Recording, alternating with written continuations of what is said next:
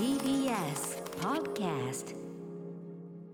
時刻は6時30分になりました。2月16日木曜日 TBS ラジオキーステーションにお送りしているアフターシックスジャンクションパーソナリティの私ライムスター歌丸です。そして木曜パートナー TBS アナウンサーのうないりさです。ここからはカルチャー界の気になる人物動きを紹介するカルチャートーク。今夜のゲストはゲームジャーナリストのジギさんです。こんばんは。こんばんは、ジンです。よろしくお願いします。はいジギさん。あれあのースタジオにお越しになると思ってたんですけど今どちらですか？大変申し訳ございません。うん今もう、あの、ふもとまで来ております。なんか前もこんなことなかったっけ？ねすみません。いやいや打ち合わ打ち合わせが長引いいやもうね浦井さんとねジギさんの出方はもうこれに、これにしようっていそううそう。こ今度あのスカイダイビングとかで あの会社に来てもらおうかどうやって登場するみたいな。全然大丈夫。あのゆゆっくり来て大丈夫だからねマジでね。はいはい。ということで改めてゲームジャーナリストジニさんのご紹介しておきましょう。はい。ジニさんはブログサービスノートでゲーム関連の記事を連載するゲームジャーナリストです。番組では毎月ゲーム業界の最新トピックや注目ニュースをご紹介いただいています。はい、あのージニさんに関してもうちょっと先にねあの言ってしまいましたけど、えっとゲーム Last of Us、The Last of Us の話ね、まああのーラストアス2の話とかもね、えっと昨年一昨年か、えー出たばっかりの時とかにしていただいたりとかいろいろしてますが、そのラストアスのドラマシリーズが今ね、えっと日本では U-NEXT で独占配信中、それが本当にもう話題沸騰、非常にあの作品のクオリティも高くということで、ねえ。ーその話をジギさんするという感じですよね。そうですね。うん今回はドラマ版ラストバースのちょっとご紹介をさせていただければとはい、ありがとうご思います。ざいます。えっ、と我々もあのその日本語吹き替え版で今配信中の1話の僕ごめんなさいまだ途中までしか見てないんだけど、えーまあ評判のその第3話ね、うんどういうことなのかちょっとネタバレを避けつつジギさんにはお話しいただきたいと思うのでごゆっくり 来ていただきたいと思います。お知らせの後、えードラマ版のラストバース大丈夫大丈夫、えーラストバース2のお話をしていただきます。ここからはカルチャートーク。今夜はゲームジャーナリストのジニさんに現在配信中のドラマシリーズ「ザ・ラスト・オブ・アス」について解説していただきます、はい、ジギさんが、えー移動中の間に大丈夫大丈夫。あのね今のうちにゲームラストブアースのドラマ版の概要をねこれが結構長いんで、はい。えーそちらをしておきましょう。ザ・ラスト・オブ・アスはもともとは2013年にプレイステーション3専用タイトルとして発売されたゲームです菌類による感染症で文明が崩壊したアメリカを舞台にしたサバイバルアクションゲーム。実写さながらの映像クオリティで崩壊したアメリカの情景や登場人物の表情を繊細に描き緻密なシナリオと合わせてまるで映画のようなゲームと評され数多くのゲームアワードを受賞しました。2020年には2作目となる「ザ・ラスト・オブ・アス・パート2」が発売。また2022年9月にはプレイステーション5で1作目のリメイク版がリリースされるなど現在のプレイステーションを代表する超人気シリーズとなっています、そしてアメリカのテレビ局 HBO が制作したドラマシリーズは今年1月に配信が始まると HBO オリジナルドラマとしてこの10年で歴代2位を記録。シーズン2の制作も決定するなど人気評判ともに今年を代表するドラマの一本となりつつあります、ん日本でも今年えー1月16日月曜日から UNEXT で独占配信が開始。現在第5話まで配信中で2月13日からはゲームオリジナルキャストによる日本語吹き替え版の配信も始まりました。はい、えー、とこの番組でもこのゲームとしての「ザ・ラスト・オブ・アース」まあ、あのゾンビゲームではあるんだけどいわゆる。でいっぱいあるんだけどそれは、えーその中でもやっぱりドラマ性そしてそれだけではなくてそ,、ね。のゲームとしての完成度とか、はい。あるいはアクセシビリティですね、うん。いろんな人が、えー、といろんなその例えば体のねあの特徴というかそういうのをお持ちの方いるけども、えーそういう人がいろんなそのなんていうのあの立場からちゃんと楽しめるように例えば、はい。えっと、目が見えない人でもちゃんとプレイできるようにちゃんとはい。配慮がされまくってるという、えーラストバース2のね話とかも2020年の9月3日、えー白井貴明さんをお迎えにしてあの我々が実際にその視覚に頼らずにプレイしてみるというのをやったら、はい。ちゃんといけるところにちゃんといけるようになってたり。はい操作できたっていうのは。すごい体験でしたね、やっぱりね、うん。そこ本当に至り尽くせりということになってますし、はい。あとその先ほどおっしゃっていただいた、えっと、プレイステーション5であの1作目のリメイクが出て、うんうん。私、それもですねあのやりじゃくりましてですね,、はいはい。ねあの特にあの銃のあのカスタムがカチャカチャカチャっていうのが本当にたまんねえみたいな、2, 2でこうちゃんとなんていうのさらに組み上がったシステムが1だとさらにこうねそうねあのリメイク版リメイクされて。そうフィードバックされて、うん。そうさらにあの中その完成度も高まってたし、はい。改めてそのドラマも味わい尽くしたんで私結構比較的記憶にやっぱ新しい中でドラマを見ることになるので、あの特に第1話。まだ頭の方なんだけど、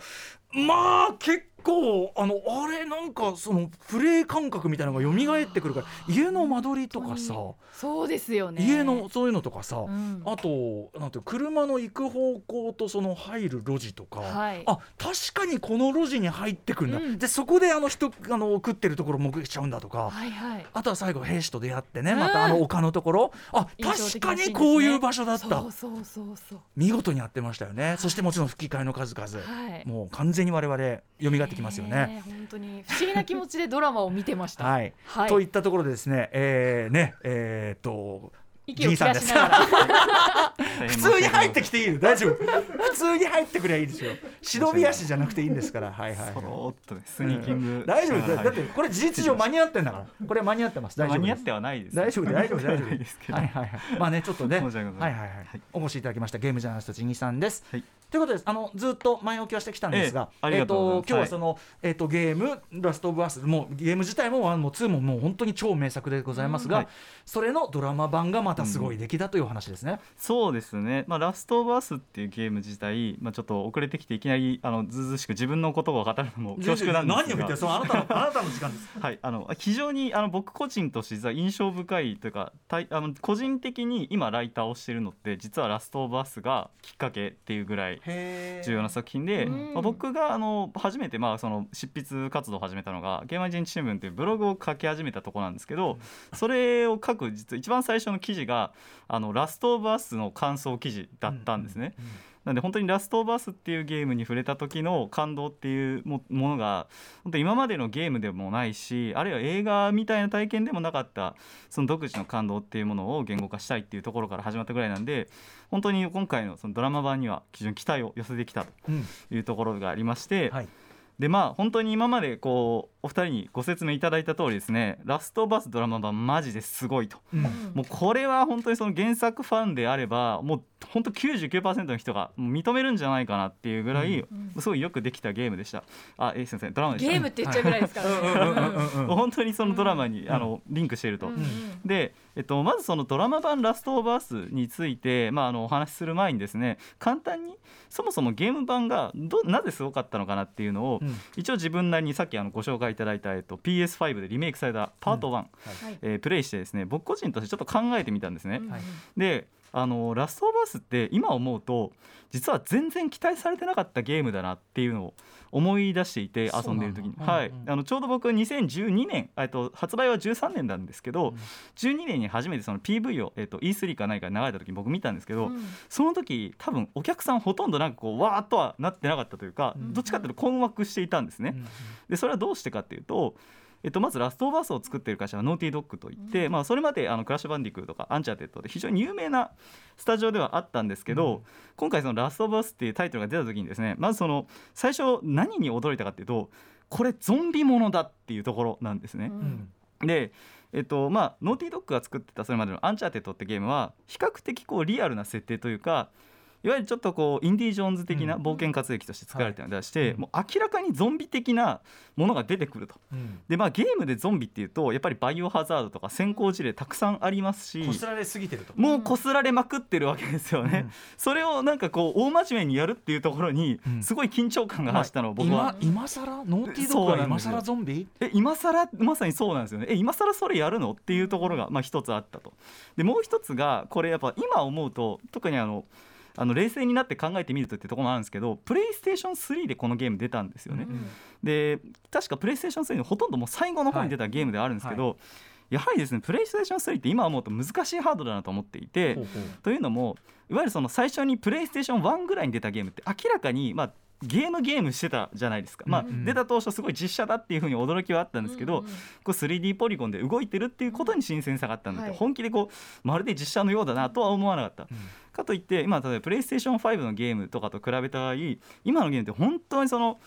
3D グラフィックのレベルが本当に映画とほとんど変わらない、本当にひシワの一本一本まで描かれてるっていうリアリティがあると、でそういうところを考えると要するにプレイステーション3っていうのはあの不気味の谷って概念ありますよね。うん。あのリアルすぎもせずかといってなんかフィクションすぎもしない。その間ってところになると急に不気味に感じてしまうっていう現象なんですけど、これプレイステーション3ってまさにプレステ1とプレステ5の間のちょうどその谷のどん底ぐらいにあってですね、で確かに当時僕もあのラストバースプレイした時はすごくリアルだなとは思ったんですけど、やっぱり今あの特にトレーラーなんかを見ちゃうと、まあ、明らかにゲームゲームしてるところとでリアルリアルしてるところが相まってて、違和感があの拭えなかったんですねトレーラーを特に見た時点では。ところがやっぱり実際遊んでみてこうすごいあのうまいなと思ったポイントがこのすごいこうゲームゲームしているにもあのあるいはそのリアルでもないっていう間にあるにもかかわらずすごくやっぱり今でも説得力のあるストーリーだったと。でそれはどうしてかっていうとこのゲームっていわゆる三人称視点のゲーム TPS って言われるタイプのゲームではあるんですけど、このタイプのゲームってカメラがずっとその主人公の後ろに固定されてるわけじゃないですか。そうするとですねあのいそれに対して主人公の、えっと、キャラクター性といいますか、まあ、要はジョエルですね。のキャラクター性があの、まあ、最初にその自分の愛娘であるサラを失ってでちょっとこう殻に引きこもってしまうわけですよね。自分の心の中に引きこもって、で視野が狭くなってで周りのものに対して非常に暴力的になってしまう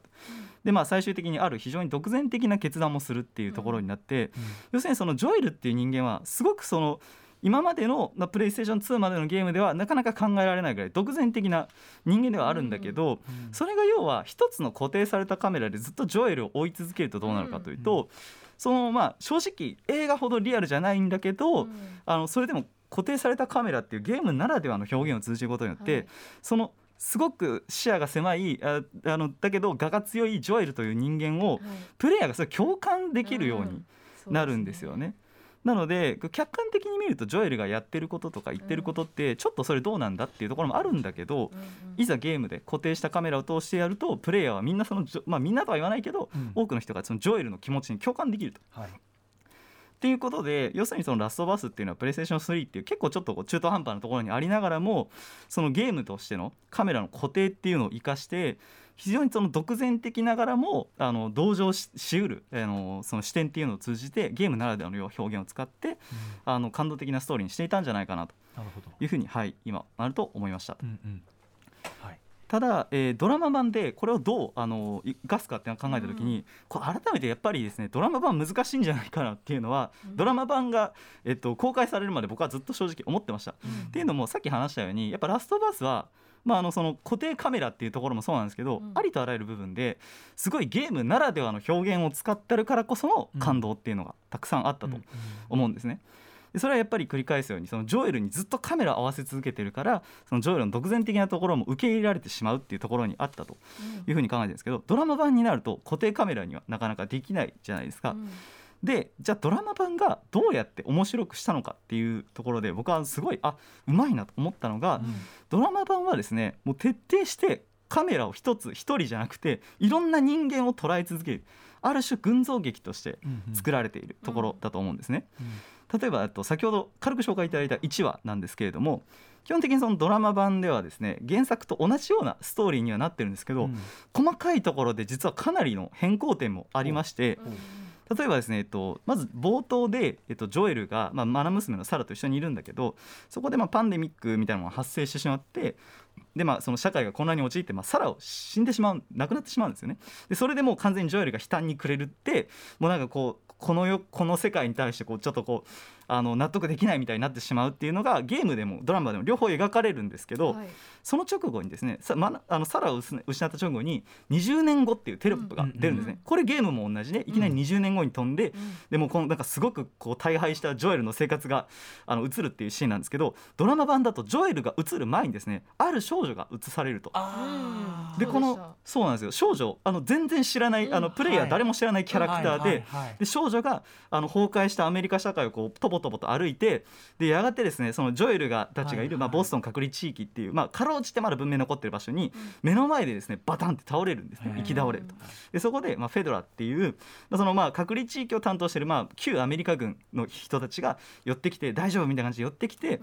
ですねまあその少女を解放してあげるんですね。あなんかそれだったらあ少女が助かったよかったねって、まあ、我々は思うわけだけど、そうするとですね何かを察した兵士があのこれからあなたはあの少女に向かってですねあなたはこれからおもちゃやあのお菓子がたくさんあるところに行くのよどうか安心してねって言いながら注射を打つんですよ、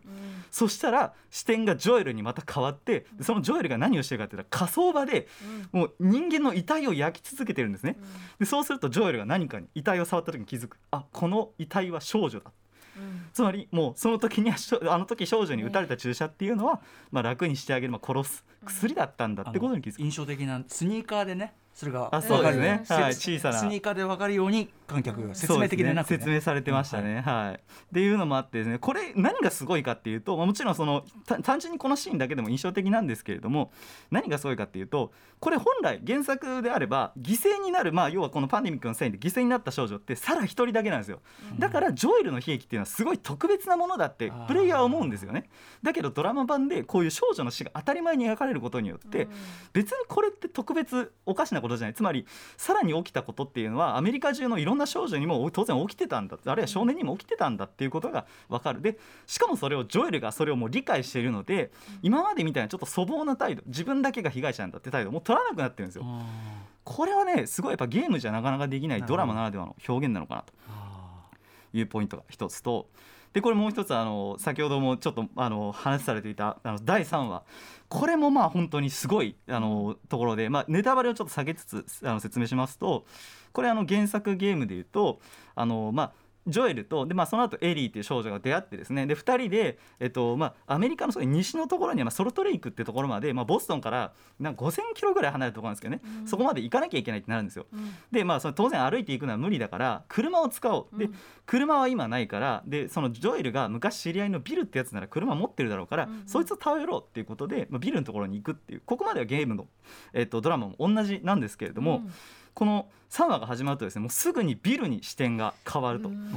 でつまりジョエルじゃないんですよね。で原作であればもう本当ビルはあのジョエルを助けるだけ助けてもう最後こう見送ってくれるだけのもう本当お助けキャラサイドキック的なキャラクターなんですけど完全にこっちではですねビルが主人公になってですねで、えっと、そのビルがですねそれを、まあ、感染拡大をした直後から何をしてたかっていうと、まあ、その要はまあかビルはっていうのはちょっとこうプレッパーでであの、まあ、いわゆる終末論を考えてる人ですね、ちょっと偏屈でおかしな人だって、まあ、周りの人も思われてたでゲームでもそういうふうに描かれてたんだけどそうした、まあ、あのその結果、まあ、たまたま運よく自分たちの街を、まあ、プレッパーの予想が当たってしまって自分の街を要塞化することに成功してなんとか生き延びるんですね。そうするとそこにフランクという男性がやってきて食べ物を分けてくれという。でビルは当然最初そのフランクを信頼してないからお前にやるもんはないって言うんだけど、まあ、結局まあビルは本当はいいやつなので、食べ物をあげちゃうと。で、まあ、部屋にあげてごちそうを振る舞うんだけどその時にフランクがピアノを見つけるんですね。であこんなもう文明崩壊した時代にピアノなんて珍しいからって言って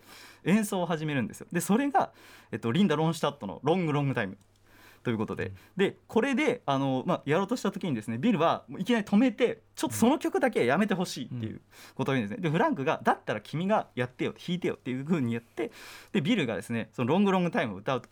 で弾き語りをすると。そうするとあのフランクがですねその弾き終わった後にどんな女の子を想像しながら君は弾いたの？って聞くとビルが泣きながら女なんていないんだってことを言うんですよ。そしたらフランクが全てを分かったような表情でビルに唇を合わせるというシーンが描かれる。でこれまあ「ロングロングタイム」って一番最初の歌詞があのなんていうか女の子あの違うな恋っていうのは待つのが大事なのよ。まあそんなことをする相手いないけどねみたいなそれ最初そういう歌詞なんですよね。でまあそれをビルにとっては要はビルはゲイだったからあの待ちわびるだけの女性はいなかったしそれをカミングアウトできることすることもできなかった。でもそれを要はこの週末の世界の中で初めてフランクに理解してもらえてさらにそこからですねビルとフランクがもうこの3話丸ごと使ってこの週末の世界をすごく楽しそうにですね畑を作ったり運動をしたりえごちそうを楽しんだりこうえ音楽をあの弾いたり絵を描いたりってそういう文化的な生活をすることで2人がもう本当ラブラブのあのせ結婚生活を送り続けるっていうシーンが描かれ続けるんですね。これ絶対ゲームでは当然描かれてないシーンなわけですよ。なんですけどこれが描かれることによって要は本原作では哀れなまあ犠牲者であるゲイとしてしか描かれなかったビルがですねドラマ版では完全に主人公になってなおかつ、まあ、あのジョエルとエリーって、まあ、本来ラストオブアース、まあ、この2人がですね完全に中心になった物語の中で一方でむしろ、えっと、ビルと、えーでフランクっていう2人の、まあ、ゲイカップルはこの週末の世界のおかげで救われたっていう風な描かれる、もうこれ原作と全く違う結論になっちゃうんですよね。なんですけどこれをですねドラマ版で描くことによってですね、まあ、あの本当にその CNN ではもう2023年最高のエピソードだってもう今2月なのに言っていたりとかそのあらゆるゲあのプライドの LGBTQ のコミュニティからも非常に絶賛されてるっていうところがあってですね、本当にこれはゲームじゃできないドラマならではの表現っていうところでぜひ3話までは見ていただきたいなという感じです。そのネタバレ避けつつ触れるとそのゲームであのビルのそんビルとフランクの存在を手紙で知るじゃないですか、そうですね。メモで。はい、はい。その結末はどうやらうんっていうあの関係性なのかなと思ってたんですけどそのゲームとずれてくるんですか？そのエピソード自体は。いや、えー、とゲームの時点でかなりこれを確定しても、はいはい。ビルはゲイとして描かれている、うんうんそうですよね。そうです。ねでもその別れに対しては、はなんか今聞いた話。それはもう言えないんですよ。見ていただくしかないんです、これは本当に。なるほどなはい はい、えー、ということでありがとうございました。ありがとうごちょっとお時間来ちゃったんでね、うん。ちょっとあの制作陣の話とか聞きたかったんだけど。まあいいや。あのとりあえずえっ、とひ UNEXT のでえっ、と、独占配信中なんでということですよね。はい、吹き替え版もありありがとうます。ございます。全9話予定で第6話は来週月曜日20日に配信予定そして日本語吹き替え版も現在1話のみ配信中しかもこれ無料で配信中ということなので、はい、あの UNEXT 入ってない方もね、はい見られるってことぜですよね。ひぜひはい見てみてください、はい。ということでジギさんからお知らせ事などありますか？はい、えー、と今回の、まあ、ちょっと詳細なレビューをリアルサウンドに掲載しているのでよければそちらを読んでいただければと思います。はい。えー、ということでございました。ジギさんありがとうございありました。がとうございました。えー、と明日のこの時間はあムービーウォッチメンでございます私がよく見る悪夢そっくりな感じでございますフォールです Junction.